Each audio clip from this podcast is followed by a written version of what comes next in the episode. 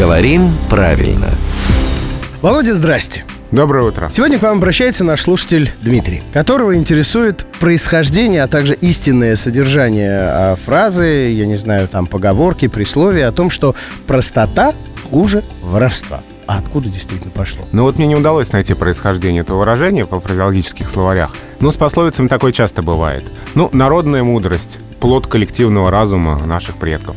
Значение очевидно. Простодушие, наивность, вот такая недальновидность может нанести еще больше ущерб, чем воровство, чем разбой. Да, а я это всегда понимал, как вот это, знаете, бывает понебратство. тебе- Бесцеремонность Да, к тебе такая. подходит такой, э, слышь, короче, пойдем там. так».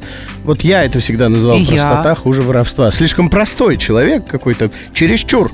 Можно было бы немножко сложнее быть, что ли. Может быть и такой смысл, да. Э, С пословицами иногда допустимы разные толкования. В общем, мы остаемся при своих. Да. Володя остается при своих, а Дмитрий остается с пониманием того, что просто, как любит говорить наш сегодняшний собеседник, так получилось просто, так не, сложилось. Да, не воруй, не будь простым. Это главный редактор «Грамотру» Владимир Пахомов и рубрика «Говорим правильно» в эфире ежедневно по будням в 7.50, 8.50 и в 9.50 и всегда а, в подкастах в нашем новом мобильном приложении.